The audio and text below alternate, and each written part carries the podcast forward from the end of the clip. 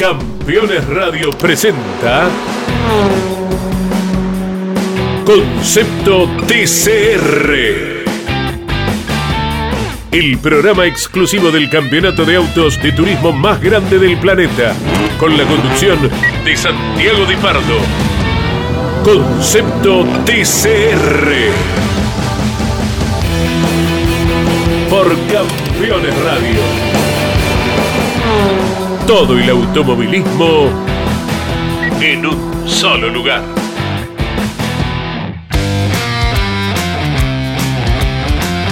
Hola, hola, hola, bienvenidos a Concepto TCR. Acá estamos, como siempre, todas las semanas con René Villegas. ¿Cómo te va, René? ¿Qué tal, Santi? ¿Cómo te va? Acá viendo todo lo que dejó la fecha del TCR Sudamérica en eh, Uruguay el pasado semana circuito del Pinar. Sí, la verdad, hoy llegamos de El Pinar y fue una carrera bastante linda. En realidad, un fin de semana bastante linda porque el público se acercó al circuito y la verdad que, que acompañe siempre el público a estas carreras es, es lindo, pilotos uruguayos, así que se armó un fin de semana muy lindo donde también estuvo el superturismo uruguayo que siempre da, da espectáculo. ¿Qué, ¿Qué, cantidad de autos tenía el, el superturismo uruguayo este fin de semana, más o menos? El superturismo uruguayo estaba en 20, 19, 20 autos lo bueno es que hay autos de todas las marcas porque la importación acá, en, eh, eh, en realidad la importación en Uruguay está bastante liberada, entonces eh, hay Opel, hay Renault, hay Chevrolet, diferentes marcas donde queda lindo el espectáculo porque se ven diferentes modelos. Como decían acá, son un clase 2 y medio porque tienen un poquito más de potencia que el clase 2 y se chocan bastante también. claro, esas son carreras entretenidas. Sí, sí. Bueno, pero ¿qué te parece si ya nos metemos en el mundo del TCR? Porque hay muchísima información. Bueno, se corrieron las dos carreras, por supuesto. Hay novedades en el calendario. Así que arrancamos con lo que fue el fin de semana, si le ponemos un nombre, el fin de semana de Rodrigo Baptista. Porque se quedó con clasificación carrera 1 y carrera 2. Sí, aplastante con el Audi, el RS3 LMS.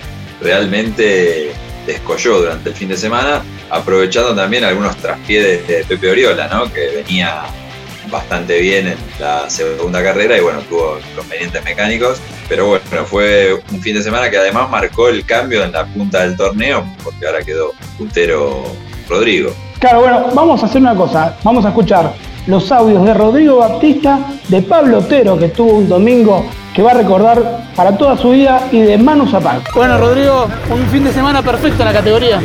Sim, sim, foi, foi perfeito. A gente conseguiu uma pole e duas vitórias e acredito que saímos daqui líder do campeonato. Então, é, não podia ser melhor. A equipe fez um excelente trabalho contente por isso. ¿Qué pudiste sacar del Audi en este circuito al final que era bastante trabado? Uh, foi bastante difícil por conta do pneu, do asfalto que é bem abrasivo, e, mas o carro estava perfeito. É, só tive que cuidar mesmo dos pneus, mas estava ótimo. Bueno, Pablo, lo hablábamos recién, un sábado casi para el olvido, pero un domingo perfecto. Sí, bueno, eh, de eso consta la vida, me parece, un poco y un poco. Eh, pero igual muy feliz eh, por, por, todo el evento, este, por cómo está sucediendo la categoría y, y, bueno, se está formando un gran grupo de gente y, y va, va, para adelante. Me gusta mucho como lo que veo. ¿Cuál fue el cambio que se hizo de sábado a domingo? Bueno, el, la verdad es que este circuito es para la gente local, lo tiene mucho más tardeado, mucho más este, estudiado. Es un circuito atípico, entonces nosotros venimos con una, un criterio de, de otros, otros circuitos donde el auto funcionó bien y la verdad que terminamos con la cubierta toda rota, mal. Entonces lo que se, se hizo es un cambio radical, como si fuera despreparar el auto para, para poder aguantar la carrera con la cubierta más o menos en condiciones y eso es lo que hicimos. Pablo Otero, contame un poco cómo fue el fin de semana. Bien, la verdad que muy positivo. Eh, pudimos terminar tercero las dos carreras. Eh, así que la verdad que muy contento. Creo que todo el fin de semana fue un duelo con los neumáticos, eh, que, se gastan mucho en este circuito. Así que bueno, corríamos pensando en eso, ¿no? O sea, las primeras vueltas trataba de no gastar el neumático, no bloquear y después las últimas vueltas atacar. ayer me salió mejor que hoy. Eh, hoy me faltó un poquito más, creo que ayer se dieron cuenta varios equipos que, se rompe mucho la goma y bueno, por eso costó un poco más alcanzar al Lincoln Co, pero la verdad que muy contento habiendo salido tercero en las dos carreras. ¿Es una clave en esta categoría cuidar los neumáticos? Sí, sí, a ver, creo que estamos acostumbrados eh, a, usar neumáticos más duros. Eh, que no se rompen, por ahí bloqueas, no pasa nada, le das volante y, se la banca el, auto, pero bueno, con estos autos es muy sensible la goma, eh, cualquier bloqueada chiquita te empieza a perjudicar y, se sigue incrementando ese problema, así que eh, es acostumbrarse, es más modo europeo, pero está bueno. Manos a Bueno, volvemos y a ver, para los que no entienden el portugués, porque Diego Baptista, como se lo conoce en, en el TCR, habló en portugués. Él dijo que fue un fin de semana perfecto, que tuvo Paul y victorias, que se va puntero del campeonato y que el equipo hizo un gran trabajo porque fue una fecha difícil, porque los neumáticos se gastaban bastante, entonces tuvo que pensar en eso. Como dijiste vos, Baptista, líder del campeonato, Pepe Oriola había hecho la sexta eh, colocación en la clasificación la primera carrera que se corrió el sábado había salido segundo, todavía mantenía el líder del campeonato, pero bueno, en la segunda carrera largó, quedó primero, pero en la sexta vuelta tuvo un problema con el portamasa delantero derecho, la suspensión, que lo dejó a pata y ahí fue cuando Rodrigo Baptista tomó la punta y se quedó líder del campeonato. Exactamente. Y carreras que en vueltas tuvieron una extensión quizás un poco mayor porque el circuito del Pinar es un poco más corto. Entonces vimos carreras de 17 vueltas, por ejemplo, en la primera y 21 vueltas en la, segunda, eh, y, que eso también contribuyó también, me imagino, al desgaste de los neumáticos, porque si es un circuito abrasivo y demás, fue un factor determinante en eso. Sí, en un momento hablando con Pablo Otero, él contaba que el circuito tiene dos asfaltos diferentes. Uno que está renovado y otro donde está el viejo asfalto. Recordemos que el Pinar es un circuito histórico, donde corrió el TC2000, eh, donde corrió la Fórmula 3 sudamericana, tiene, tiene una historia grande. Cuando hablaba Pablo Otero del circuito, lo que decía es que en el asfalto bueno, él iba muy bien y en el asfalto malo, los autos le, le alcanzaban. Entonces, y tenía que cuidar mucho el neumático, a ver, en la primera carrera del sábado, Rodrigo Fluker, que tuvo una actuación también descollante, porque el peruano que debutaba con el Hyundai i30 tuvo segundo en la clasificación, segundo en la primera carrera, hasta la última vuelta, donde rompió el neumático. Tuvo un clavo, pero venía con el neumático bastante castigado. Todos los que cuidaron el neumático al principio tuvieron un final de carrera muy importante. Fue una de las claves donde Manu Zapag logró estar dos veces en el podio. Y sí, eso es una de las características del TCR Sudamérica, ¿no? Porque tengo entendido, vos quizás sabrás mejor, que la categoría usa un compuesto que es un poquito más duro que el que utilizan en Europa, ¿no? Claro, es un poquito más duro que el que utilizan en Europa, pero mucho más blando de lo que lo utilizan en el, en el automovilismo argentino. Entonces, a los argentinos les cuesta cuidarlos, los uruguayos también el que está un poco más acostumbrado es el brasileño porque sabe de, diferentes neumáticos, recordemos con tantas categorías y tanta importancia económica que hoy tiene el mercado brasileño, juegan con diferentes neumáticos. A ver, el que, el que cuida el neumático acá es el que más ventaja saca. Me lo dijo Manu Zapac, me lo dijo Ciro Fontes y me lo dijo Pablo Otero. Así que eh, es clave en el TCR Sudamérica cuidar el neumático. Exacto, exacto. Y bueno, se vio en esta fecha. Habrá que ver qué sucede en la próxima, que es eh, Río Cuarto, ¿no? Que primero habían, estaba la, información que podía haber sido en Misiones, pero finalmente eh, se eligió el circuito cordobés. Sí, sí, el calendario quedó confirmado. Quedan cuatro fechas, las cuatro van a ser en Argentina. Va a ser Río Cuarto, 30 y 31 de octubre. Buenos Aires, donde va a ser la carrera Endurance, que ahí es donde se supone que va a debutar este Peugeot 308 TCR que anda dando vueltas. Bueno, se supone que va a estar en la carrera Endurance. Después vamos a tener Eh, la de Buenos Aires va a ser 11 y 12 de noviembre. Recordemos que el 13 de noviembre son las elecciones.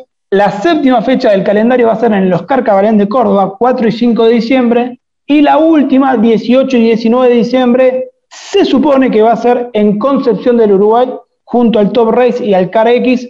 Todavía no está cerrado, pero el calendario va por ahí.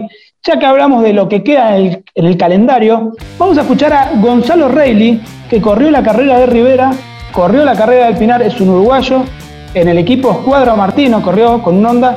Y bueno, vamos a contar un poquito a ver si va a seguir o no.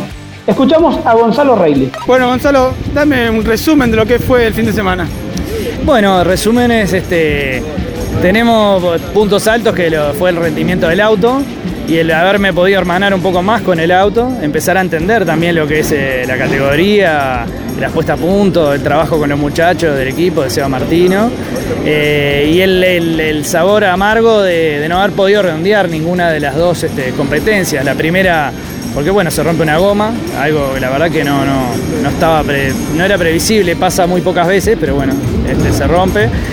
Y en la segunda tuvimos un toque en las primeras vueltas las dos carreras tuvimos ritmo hasta el final y ritmo de punta, o sea que estábamos para pelear arriba. Nos queda eso, es un sabor agridulce. En lo personal es la satisfacción de, sentir que uno va avanzando sobre todo, ¿no? de sentirse rápido y que el trabajo dé resultados en, lo que es ritmo. Después sabemos que redondear carreras es otra cosa, ¿no? Bueno, hablas de avanzar, pero ¿cómo es tu futuro en la categoría? Por ahí es difícil confirmarlo, pero ¿qué tenés pensado? Eh, bueno, es como todo en el automovilismo, es un tema de presupuesto.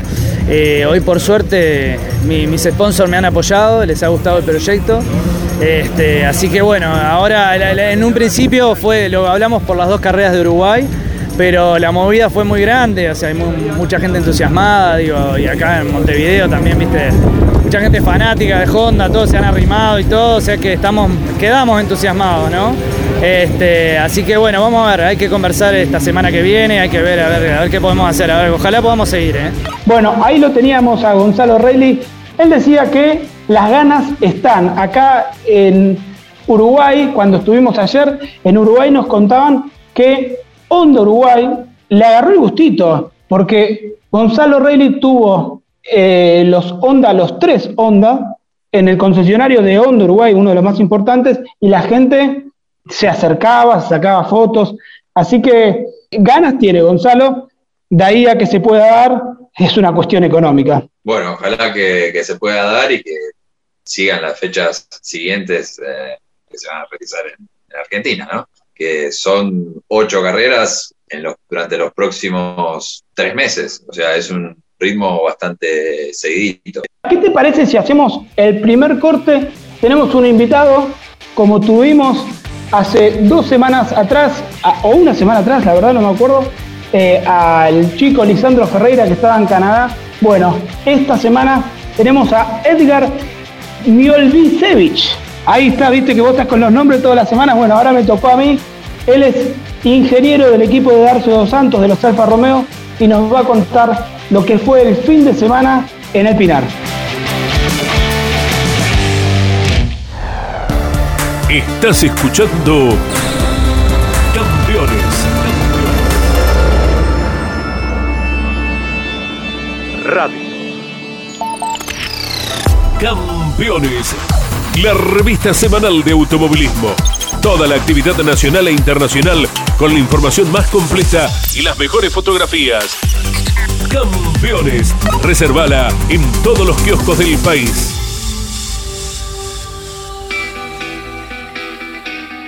Turismo Nacional. El espacio semanal de Campeones Radio, con toda la información de la categoría más federal de la Argentina. Turismo Nacional, con la conducción de Andrés Galazo y Luciano Kinder. Turismo Nacional todos los miércoles a las 15 por Campeones Radio. Comunicate con este programa. Deja tu mensaje de texto o voz al WhatsApp de Campeones Radio. 11 44 75 0000. Campeones Radio. Todo el automovilismo en un solo lugar.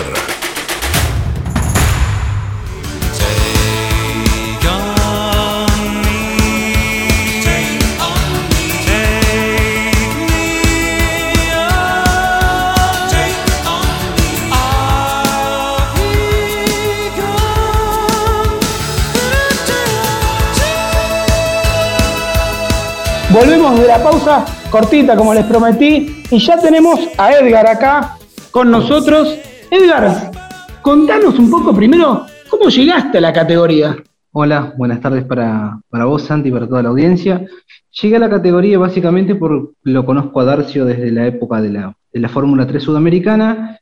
Tenemos un conocido en común y bueno, él como sabía que yo era ingeniero y estaba trabajando en automovilismo argentino, me contactó para que para que empiece a trabajar para su equipo en las carreras. ¿Cómo fue el fin de semana de los Alfa Romeo? Ahí, anduvieron con algunos problemas, pero lo pudieron solucionar. Fue un poco dispar. Arrancamos mal, en realidad arrancamos mal, arrancamos con un problema electrónico en los dos autos.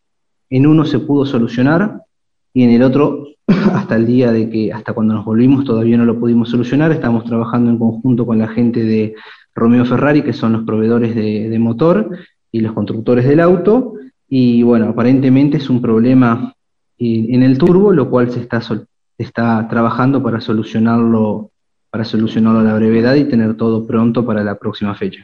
Edgar, ¿qué, qué pasó con Ayrton Chorne, que iba a debutar como uno de los alfas del equipo? Bueno, eh, tuvo una falla, pero ¿qué sucedió después? ¿Hubo como unas dudas? Eh, ¿Podés eh, explayarte más con, con eso? Básicamente fue eso, el auto de, el auto de Ayrton arrancaba, ponía en marcha, cuando estaba el auto en vacío aceleraba, y cuando estaba en la pista no llegaba a completar el régimen total de motor. Pasó eso en el primer entrenamiento, el entrenamiento libre, después pasó ya en el, primer entrenamiento oficial, y bueno, coincidieron ellos que, ya tenía muchas vueltas perdidas a Ayrton y que, que era una realidad que no se sabía si se iba a poder solucionar el inconveniente y decidieron que era lo mejor retirarse del fin de semana del evento, lo cual yo lo, lo comparto, me parece, me parece bien, que o sea, cada uno puede tomar sus propias decisiones y bueno, si ellos no querían perder dinero y, tiempo de, trabajo, me parece muy bien. Nosotros seguimos igualmente tratando de solucionarlo hasta hoy a las cinco y media de la mañana que estuvimos en contacto con la gente de Italia, aparentemente se habría encontrado, habríamos encontrado el inconveniente. Trabajar en una categoría totalmente como el TCR Sudamérica te trae nuevos atractivos, porque tenés que empezar a encontrar cosas que antes no veías porque venías en un auto que se desarrolla acá, que le podés cambiar algunas cosas, estos autos vienen así, se compran, le podés cambiar solo un par de cosas. ¿Qué es en lo que se trabaja? Bueno, se, es bastante diferente del automovilismo argentino que estamos acostumbrados, se trabaja mucho lo que es la parte de alineación del, del vehículo, de, con divergencias, combas, básicamente eso, algo en amortiguadores, pero es, un trabajo por ahí un poco, un poco menor. Se trabaja bastante en análisis de datos, que tiene bastante, bastante sensores de adquisición de datos, y bueno, es un trabajo por ahí un poco más, más tranquilo lo que uno por ahí puede llegar a estar acostumbrado en el automovilismo argentino. Pero es muy, una categoría muy atractiva. Edgar, contame cómo fue tu experiencia el fin de semana con los neumáticos que causaron problemas en, el Autódromo del Pinar.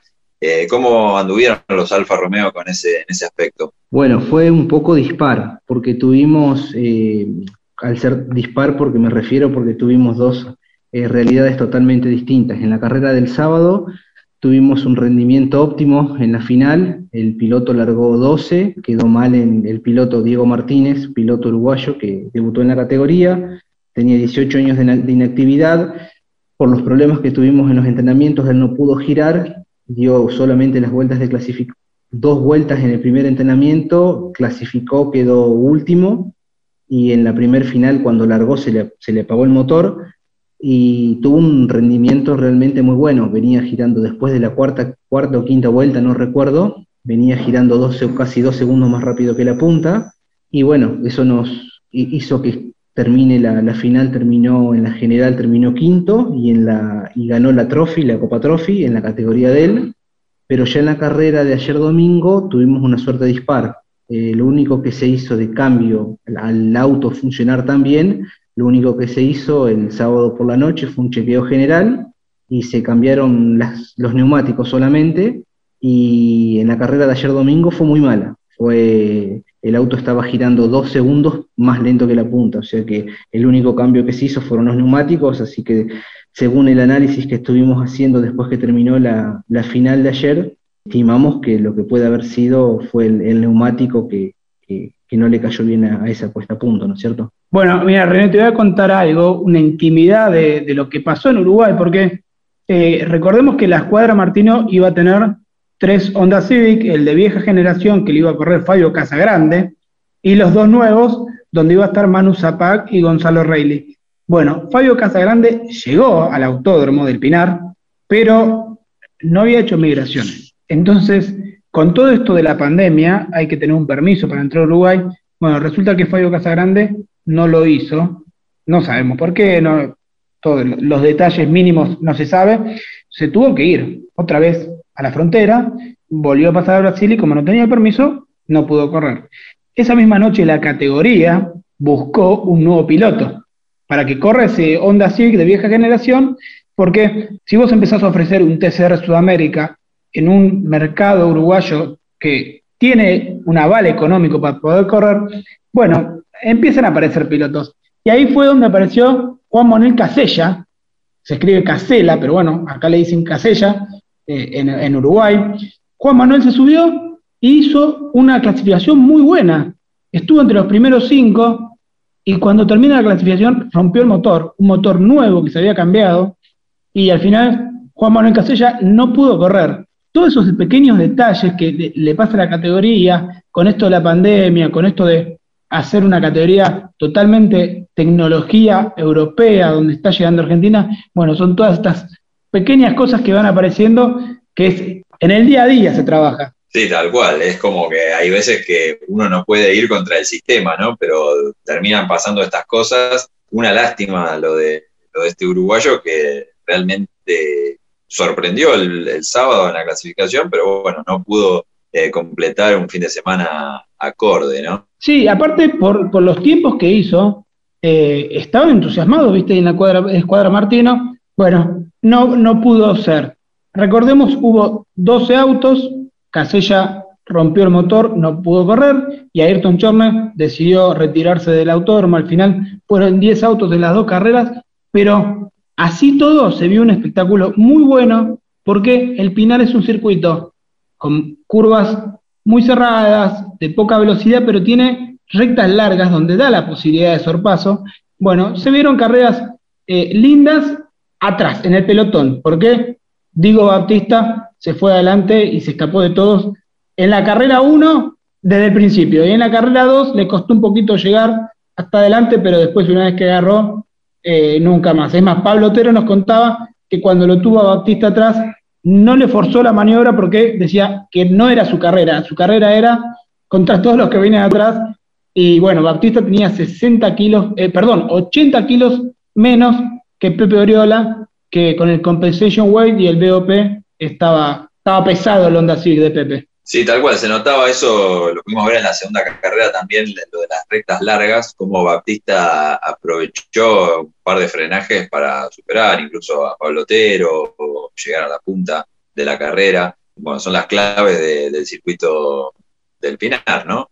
Eh, que dio un buen espectáculo. También Ciro Fontes chocó en la segunda carrera contra el Warride. Por ahí con uno de los pilotos más ásperos de la categoría, que es Rafa Reis, el que siempre hay problemas y Rafa Reis está ahí, eh, tuvo, tuvo una, un, toque donde, bueno, tuvo que traer el auto de seguridad. Pero bueno, vamos a hacer la última pregunta a Edgar, lo despedimos del programa y después cerramos con el resumen noticioso que siempre nos caracteriza del TCR Mundial. Bueno, Edgar, vamos a el Alfa Romeo. ¿Qué le ves de bueno para la categoría y qué le ves de malo? Lo que le veo de bueno al auto, lo que me gusta es que es un auto que geométricamente de la suspensión está interesante para trabajarla y de malo lo que le veo es la parte aerodinámica. Va a ser un auto que en los circuitos de mucha velocidad va, va, va a penar bastante por la, por la, la, fórmula, la forma volumétrica que tiene y nos va a perjudicar mucho con el drag aerodinámico. Pero bueno, es así y bueno, hay que trabajar de la mejor forma posible para, para que eso no pase. Bueno, pero te dije que iba a hacer una sola, pero ¿cómo es tu arreglo que tenés con Darcio Dos Santos para lo que queda del año? Con Darcio arreglamos que iba a ir a las carreras solamente, él ya me pidió si podía ir al taller la semana de la carrera o la semana anterior, él está en San Pablo, está, complicado, me dijo si no me quería ir a vivir a San Pablo, lo cual le dije que no. Veremos para el año que viene, este año no solamente carreras acá en Argentina, porque solamente las carreras, no viajar a San Pablo porque está muy complicado por esto del tema de la pandemia próxima temporada, si seguimos, veré cómo, cómo haré para estar algún, algunos días en Brasil, pero nada más que eso. Bueno, Edgar, te agradecemos que estés en el programa y por supuesto, siempre sos bienvenido. Bueno, muchísimas gracias a vos, a Santi, a toda la audiencia, René también, a todos, un abrazo muy grande. Bueno, René, nos metemos en el mundo informativo del TCR Mundial. Contanos qué tenés. ¿Tenés nombres difíciles hoy? Sí, sí, de todo, porque bueno, corrió el TCR escandinavo, el TCR danés, o sea, y encima el alemán, o sea, los, los, tres con nombres más difíciles, así que ideal. Bueno, dale, vamos, a ver qué se puede hacer, dale, contame. Bueno, el TR Alemania corrió en Ring, circuito con dos carreras. La primera la ganó Dominic Fugel con un Civic Type segundo Martin Andersen y tercero René Kirchner. en realidad no es Kirchner, es Kitcher, pero bueno, le decimos Kirchner acá. Perfecto. Eh, Nos bautizamos así. Eh, la segunda carrera la volvió, volvió a repetir eh, Dominic Hubel, eh, segundo Luca Engster y tercero Nico Gruber. El campeonato, Luca Engster sigue liderando, segundo Dominic Hubel y tercero Scalvini. después también tenemos el TCR Dinamarca que corrió en Rigen tres carreras, fueron bastante resultados bastante dispares. En este caso no hay un, liderazgo de nadie en particular. La primera carrera la ganó Nikolai Silvest, segundo Jan Magnussen y tercero Kasper Jensen. Eh, la segunda carrera la ganó Jan Magnussen, segundo Markusen y tercero Kasper Jensen. Y en la tercera carrera ganó Nikolai Silvest, eh, segundo Jan Magnussen y tercero Kasper Jensen. Este último está puntero en el campeonato, seguido de Markusen y Elgar. Y en el TCR escandinavo eh, se coronó campeón Robert Dahlgren, un histórico que siempre lo, lo, nombramos, que corrió en el WTCR, correcto. Exactamente, corrieron tres carreras y ganó las primeras dos, se coronó campeón eh, en este caso. Y la tercera carrera la ganó Micaela Ailín Kotuniski, que es la compañera de equipo, es una chica, tiene 28 años, está segunda en el campeonato, así que bueno, fue un liderazgo, corren con un Cupra León, así que ese fue el breve resumen de las tres categorías extras del TCR que compitieron el fin de semana, por demás del TCR Sudamericano. Bueno, ahora te voy a ayudar porque la semana que viene hay Escuchen bien para que ustedes entiendan lo que es el TCR. Hay TCR en Rusia, TCR en Escandinavia, TCR europeo, TCR Italia, TCR Asia, TCR China, el IMSA Michelin Challenge, donde corren los TCR, una carrera de TCR Nürburgring y el WTCR. Así que por todo el mundo tenemos a el TCR, que bueno, es el nuevo concepto de automovilismo, por eso este programa se llama Concepto TCR. ¿Te quedó algo nomás? Estamos hablando la semana que viene con las novedades que dejen todas las categorías del TCR distribuido por todo el mundo. Bueno, para cerrar, recuerdo otra vez, 30 y 31 de octubre, Río Cuarto Córdoba es la próxima fecha del TCR Sudamérica. Se supone que vuelven los Hyundai Elantra, que se van a sumar un par de autos más esta carrera se sumó Rodrigo Flucker con el Hyundai i30. Hay otro Hyundai i30 dando vueltas por ahí que lo tiene Escuncio. Así que por ahí vamos a tener más autos. Todavía esto te falta 21 días. Gracias a todos por escucharnos. Nos vemos la semana que viene con mucho más Concepto TCR.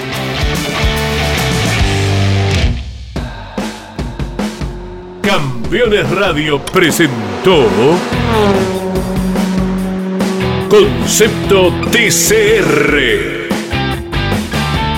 El programa exclusivo del campeonato de autos de turismo más grande del planeta, con la conducción de Santiago Di Pardo Concepto TCR.